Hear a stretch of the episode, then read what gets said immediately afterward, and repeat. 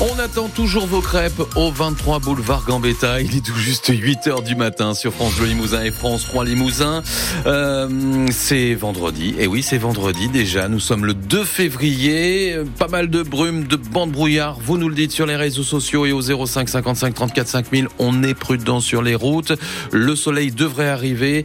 Les températures maximales de la journée 9 à 14 degrés. Bastien Thomas, le nouveau Premier ministre Gabriel Attal, a réussi à calmer la colère paysanne. Il a obtenu la levée des barrages et blocages d'agriculteurs hier gérés par la FDSEA et les jeunes agriculteurs, les deux syndicats agricoles majoritaires en France. La manifestation prévue à Limoges aujourd'hui est donc annulée officiellement pour des raisons de sécurité, disent les syndicats. Le chef du gouvernement a annoncé le renforcement des lois Egalim, 150 millions d'euros de soutien fiscal ou encore la suspension d'un plan de régulation de l'usage des pesticides, 400 millions d'euros au total pour l'agriculture. Si la FNSEA et les jeunes agriculteurs parlent d'avancer, la Confédération paysanne s'inquiète-elle encore du sort réservé aux éleveurs? Philippe Babodou, secrétaire de la Confédération paysanne de la Haute-Vienne.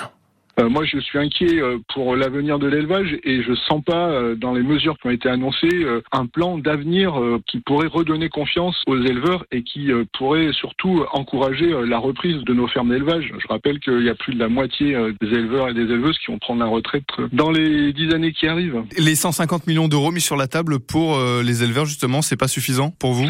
Bah, 150 millions d'euros, bien sûr, dit comme ça, ça paraît être un, un chiffre un peu élevé, mais il faut regarder ça de très près. À quoi ça va servir à quelle euh, partie de la population agricole ça va être donné. Encore une fois, sur les questions de revenus, il n'y a pas grand-chose. Enfin, on a réussi à, mettre euh, l'accent sur euh, là où les, prix sont fabriqués, c'est-à-dire la grande distribution, les industries de l'alimentation, et on voit bien que là-dessus, il n'y a pas grand-chose. Philippe Babodou, secrétaire de la Confédération paysanne de la Haute-Vienne avec Pierre Frasiac.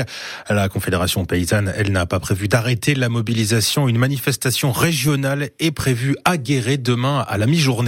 Ce matin, en tout cas, les derniers points de barrage en Haute-Vienne ont été levés. Perrat-Bellac, Saint-Thierry-à-la-Perche. La circulation pourrait être encore un petit peu perturbée. Le temps de dégager, de nettoyer les voies sur l'autoroute A20, notamment au niveau de la croisière. C'est là où les dégâts sont les plus importants. La DIRCO prévoit une semaine de travaux encore avant de rouvrir cette portion de l'autoroute en Corrèze sur l'A20. Le blocage à Ussac au nord de Brive, justement, n'a pas encore été levé, mais il devrait bientôt l'être. C'est une question d'heure. Le président de la FDSEA en Corrèze, Daniel Couder, sera d'ailleurs l'invité du 6-9 de France Bleu Limousin ce matin dans moins d'un quart d'heure et il nous dira l'avenir de ce blocage à Ussac. Plus de 600 personnes dans les rues de Limoges et tuent hier à l'appel de plusieurs syndicats enseignants pour dénoncer la nouvelle carte scolaire qui prévoit 34 suppressions de postes en Limousin pour la rentrée de septembre. Des rassemblements se tiendront cet après-midi et dans les prochains jours dans plusieurs communes limousines pour défendre des classes qui seront mécaniquement fermées par ces suppressions de postes. Pierre Allard n'est plus le maire de Saint-Junien. J'avais dit en, 2001 que je passerai la main lorsque j'aurai 60 ans. Pierre Allard, il y a quelques minutes sur France Bleu Limousin, invité de grand angle pour évoquer ce moment important de sa vie politique.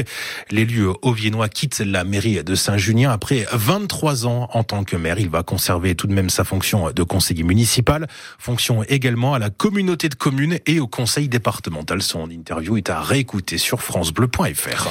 Deux femmes mises en examen pour viol et agression sexuelle sur mineurs en Corrèze. Sur deux jeunes garçons de plus de 15 ans, elles sont soupçonnées de les avoir approchés grâce à une association de Saint-Jalles sur fond également de secte.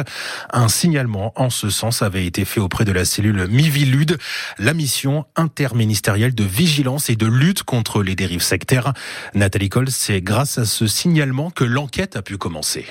Au cours de l'enquête, les taux se resserrent autour de ces deux femmes d'une trentaine et d'une quarantaine d'années, chargées de recruter des jeunes garçons et jeunes filles pour l'association La Jante Estrange. Basée à Saint-Jalles, la structure propose des initiations et spectacles de combats médiévaux, ainsi que des activités autour de l'artisanat. Et les deux suspects auraient ciblé en particulier des adolescents fragiles qui se cherchent ou encore attirés par les univers gothiques ou fantastiques. Des jeunes, peu à peu englués dans un phénomène d'emprise, notamment pour récolter de l'argent, précise le parquet de Tulle. Mais c'est aussi aller plus loin, puisque les enquêteurs ont découvert à ce stade trois victimes de viols et d'agressions sexuelles, des faits aggravés en raison de leur âge, plus de 15 ans, mais toujours mineurs. Après leur mise en examen, l'une des femmes a été placée en détention provisoire. L'autre est sous contrôle judiciaire. Info à retrouver en détail sur francebleu.fr et sur l'application ici. Deux jeunes hommes de 20 et 25 ans jugés hier à Limoges pour vol sous la menace d'une arme.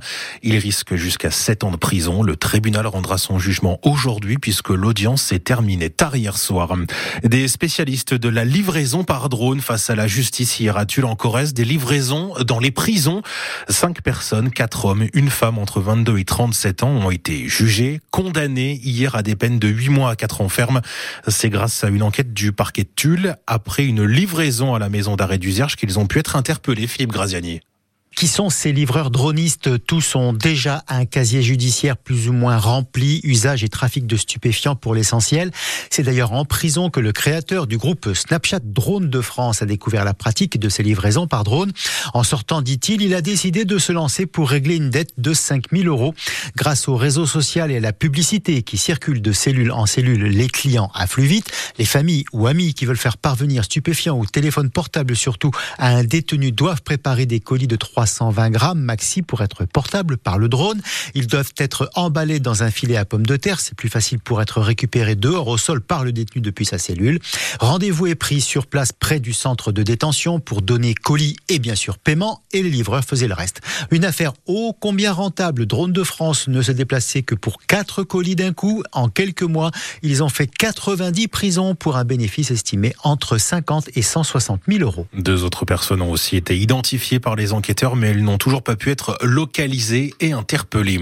Un incendie s'est déclaré hier soir vers 18h dans les anciens locaux d'EDF, avenue de la Révolution à Limoges. Il n'y a pas eu de blessés.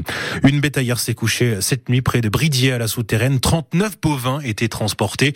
Ils ont tous pu sortir, mais on ne sait pas si leur santé a été touchée. Le conducteur a lui été légèrement blessé et transporté à l'hôpital de Guéret. Direction Séville et l'Espagne depuis Brive. C'est la nouvelle destination proposée à partir du mois de juin à l'aéroport Brive-Vallée de la Dordogne. Une expérimentation euh, est menée cette année, cet été. 10 000 passagers sont attendus. L'aéroport corésien prépare d'autres destinations. L'Italie, par exemple. Le président du syndicat mixte, Julien Bougny, était dans l'écho d'ici à 7h15. C'est à réécouter sur FranceBleu.fr. 8h07, premier match des Bleus ce soir euh, depuis la Coupe du Monde en fin d'année dernière. Et leur élimination frustrante en quart de finale contre l'Afrique du Sud lors du mondial de rugby en France. Le 15 de France reçoit l'Irlande en ouverture du tournoi des Six Nations à Marseille. Marseille ce soir à suivre sur France Bleu Limousin à partir de 21h. Les moins de 20 ans démarrent leur tournoi demain soir face à l'Irlande toujours. Quatre brévistes sont dans le groupe, trois seront titulaires à charnière 100% corésienne. Léo Carbonneau à la mêlée, Tom Raffi à l'ouverture, complété par Mathis Ferté à l'arrière, Maxime Piazotto et lui sur le banc des remplaçants. France Bleu Limousin Sport juste après ce journal.